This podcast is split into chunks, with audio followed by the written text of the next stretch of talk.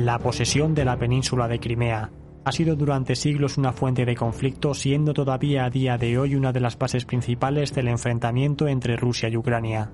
Hace 80 años, durante la Segunda Guerra Mundial, este sector fue muy disputado por Alemania y por la Unión Soviética, y tal y como vamos a ver a continuación, ambos países se aferraron a él y lo defendieron aun cuando ya todo estuvo perdido, dejando a cientos de miles de soldados cercados y aislados. Así pues, en el programa de hoy nos vamos a centrar en la defensa desesperada que los alemanes hicieron en la península de Crimea durante los primeros meses de 1944 hasta que fueron expulsados de ella en el mes de mayo. Situémonos pues a finales de 1942, cuando la presión soviética por todo el frente sur y centro alemán hizo que fuese imposible rescatar a las tropas alemanas cercadas en Stalingrado y a Manstein no le quedó más remedio que iniciar un repliegue de todas sus unidades. En este momento las tropas soviéticas todavía estaban lejos de penetrar por el norte de la península de Crimea, pero en su sector oriental en el que estaba ubicada la península del Kerch existía un peligro mayor. Así pues, el decimoséptimo ejército alemán del general Erwin Janecker queda fijado en la península de Tamán, que sirve de protección para Crimea. Hay que señalar que conservar este territorio era muy importante para mantener la alianza con Rumanía y Bulgaria, pues una vez que los soviéticos tomasen Crimea, su aviación podría bombardear ambos países a placer. El líder alemán tenía una segunda intención manteniendo a los casi 400.000 hombres de Janecker allí, y era la de iniciar una futura ofensiva desde dichas posiciones. Claramente esto era una ilusión, pues el ejército alemán nunca volvería a estar en condiciones de intentar algo semejante. En cualquier caso, y si bien el flanco oeste de Crimea había quedado sobradamente protegido, el foco de los combates estaba ahora en las inmediaciones de Kharkov, en la que Manstein pudo concluir su contraofensiva con notables éxitos. A partir de este punto, las unidades del 17 Ejército Alemán fueron retiradas de Tamán de forma progresiva para reforzar la cuenca del Donetsk. Tras la fallida Operación Ciudadela y la posterior contraofensiva soviética por toda la línea alemana desde el saliente de Orel hasta el mar de Azov, los alemanes iniciaron un repliegue progresivo hasta el río Níper que se completó durante los meses de octubre y noviembre. En este momento las fuerzas alemanas que estaban tanto en la península de Crimea como en la cabeza de puente de Tamán ya habían quedado aisladas y habían perdido el contacto terrestre con el resto de ejércitos alemanes. Siendo esta la situación, Manstein volvió a solicitar la evacuación de estas tropas, pues su posición estaba perdida. Hitler accedió el 3 de septiembre a retirar definitivamente a los restos del 17 ejército alemán que aún estaban en Tamán, pero ordenó que Crimea tenía que ser defendida. Durante los primeros días de noviembre, Kiev fue reconquistada por los soviéticos, no quedando ya alemanes al este del río Níper. Así pues, como dicho río desemboca en el Mar Negro y no en el Mar de Azov, unos 200.000 soldados alemanes y rumanos quedaron aislados dentro de la península de Crimea. Si bien las órdenes transmitidas por Hitler eran siempre las de resistir y mantener la posición fuese cual fuese la situación, en este caso tiene cierta justificación debido a la importancia geoestratégica de Crimea. En ella se encontraba la ciudad de Sebastopol y su puerto, que era la más importante de la Unión Soviética en el Mar Negro, que a su vez conectaba con el Mediterráneo. Por si fuera poco y tal y como hemos indicado antes, Rumanía quedaba a tiro de piedra de la aviación soviética de caer estas últimas posiciones y sus plantas de combustible quedarían expuestas a dichos ataques aéreos, como así pasó cuando cayó en manos soviéticas. Las tropas germano-rumanas que habían quedado en Crimea podían ser suministradas tanto por vía aérea como por vía marítima, del mismo modo que su evacuación solo podía ser de la misma forma. Debido principalmente a la cercanía de Rumanía, fue su marina quien se encargó de esta tarea. Volviendo ahora a la evolución de los combates, tenemos que indicar que desde inicios de 1944 los soviéticos siguen lanzando una serie de ofensivas que terminan por conquistar toda la actual Ucrania, llegando para abril a la frontera con Rumanía.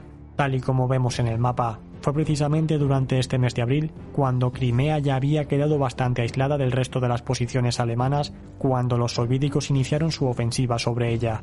En esta situación de caos total, en la que la propia Rumanía estaba siendo atacada y los alemanes estaban intentando evacuar un nuevo cerco en el que 200.000 soldados habían quedado atrapados en Podilsky, la atención que se le podía dar a Crimea era mínima y los suministros que llegaban hasta la península eran cada vez más escasos.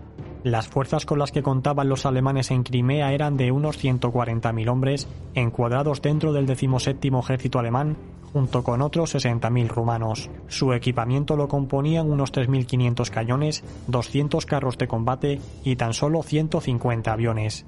El contingente del Ejército Rojo asignado para la conquista de Crimea lo constituía el Cuarto Frente Ucraniano, compuesto por unos 450.000 soldados, con 6.000 cañones, 550 carros de combate y 1.750 aviones que le daban, como es evidente, una supremacía aérea total.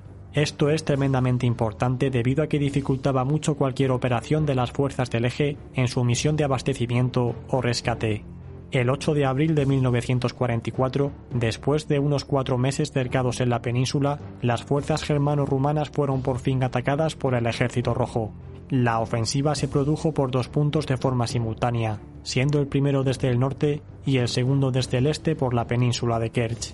Al mismo tiempo que esto tenía lugar, también se estaban produciendo fuertes ataques en la frontera rumana que seguía cediendo terreno frente al ejército rojo a los pocos días de iniciarse esta ofensiva, en la que las fuerzas soviéticas también contaron con el apoyo de los partisanos locales que actuaron conjuntamente tras las líneas alemanas, el alto mando alemán, conocedor de que no se iba a poder sostener por mucho tiempo esa línea y sabiendo que lo que realmente importaba de la península era la ciudad de Sebastopol junto con su puerto, ordenaron la retirada general de todas las tropas a la ciudad de Sebastopol. Su misión era ahora la de no abandonar la ciudad y defenderla a toda costa de la misma forma que habían hecho los soviéticos en las primeras campañas de los años de 1941 y 1942, en la que resistieron allí durante ocho meses hasta que fue conquistada precisamente por Manstein en julio del año 42. Así pues, y de forma paradójica, mientras todos estos ataques se producían, el mariscal von Manstein fue destituido del mando del grupo de Ejército Sur, quedando huérfanos de liderazgo hasta que sus nuevos generales se familiarizaron con las tropas y con la situación. Para el día 12 de abril, Sebastopol había sido denominada como ciudad fortaleza y se quedó como el último territorio alemán en la península de Crimea. Los barcos rumanos que salían desde el puerto de Constanza comenzaron entonces una actividad mayor para ir evacuando a los heridos y suministrar con equipo bélico a las tropas que resistían. El alto mando alemán rechazó en esta fase la evacuación masiva de las tropas cercadas, alegando que Sebastopol podía mantenerse como fortaleza por tiempo indefinido, tal y como habían hecho los soviéticos previamente. No obstante, desde finales de abril, la ofensiva soviética se hizo más intensa, obligando a los alemanes a utilizar todos sus recursos disponibles en esta desesperada defensa. Así pues, las últimas fuerzas blindadas iniciaron una serie de pequeñas contraofensivas locales destinadas a frenar lo máximo posible el avance enemigo. Esta táctica solo reducía la velocidad del ejército rojo pero no lograba detenerla y al empezar el mes de mayo el decimoséptimo ejército de la Wehrmacht, que no había podido recibir refuerzos, ya no pudo sostener la mayoría de sus posiciones defensivas, perdiendo rápidamente terreno ante el ejército rojo del general Tolbugin. El 9 de mayo, los soviéticos ya habían entrado en el puerto de Sebastopol y habían destruido los aeródromos que los alemanes conservaban en las afueras de la ciudad. A partir de ese punto, los restos del 17 ejército se lanzaron a combatir dentro de la ciudad solo para proteger la evacuación de las tropas que estaban siendo retiradas por vía marítima. Ese mismo día el alto mando alemán fue consciente de que la posición estaba perdida y autorizó la evacuación naval por parte de los barcos rumanos que comenzaron a evacuar al mayor número de soldados y civiles posible hacia Rumanía. Esta evacuación fue realmente complicada debido al escaso número de embarcaciones rumanas y al evidente dominio aéreo soviético que machacaba continuamente a estos navíos. Esto provocó que miles de soldados alemanes y rumanos no pudiesen ser evacuados y terminasen cayendo prisioneros. Finalmente el combate por la fortaleza de Sebastopol terminó el día 12 de mayo al quedar todas las instalaciones portuarias en poder del Ejército Rojo. A partir de entonces los soviéticos recuperaron Crimea y obtuvieron una importante base de ataques aeronavales contra el Grupo de Ejército Sur, además de amenazar directamente los campos petrolíferos de Rumanía y sus costas del Mar Negro, que evidentemente fueron blancos de los bombarderos soviéticos. Las bajas germano-rumanas fueron muy elevadas y se calcula que entre ambos sufrieron unas 100.000 entre muertos, heridos y prisioneros. Concretamente los rumanos tuvieron unas 32.000 bajas y los alemanes unas 65.000, siendo muchas de ellas debido al hundimiento de barcos de rescate en las que más de 10.000 soldados murieron ahogados. Por otra parte, los soviéticos tuvieron unas 84.000 bajas entre muertos y heridos. Finalmente, la evacuación de Sebastopol consiguió llevar hasta Rumanía a 36.000 soldados rumanos, incluyendo 4.200 heridos y 58.000 soldados alemanes, de los cuales 12.000 de ellos eran heridos. Además, junto a este contingente germano-rumano se evacuó un pequeño grupo de combatientes eslovacos y 15.000 rusos que combatían al servicio de Alemania, así como un buen número de civiles. Se estima que aproximadamente los 50.000 soldados restantes fueron capturados por los soviéticos. En cualquier caso, y viendo los datos de las personas evacuadas, vemos que no se dio ninguna prioridad a su nacionalidad o condición, rescatándose por igual a los rumanos, alemanes, eslovacos y hasta los rusos que luchaban con Alemania. Si queréis ampliar esta información, os dejo en la descripción los programas que tenemos en directo con Carlos Caballero, los que analizamos el Frente Oriental, y también aquí el programa en el que analizamos a los rusos que lucharon dentro de la Wehrmacht.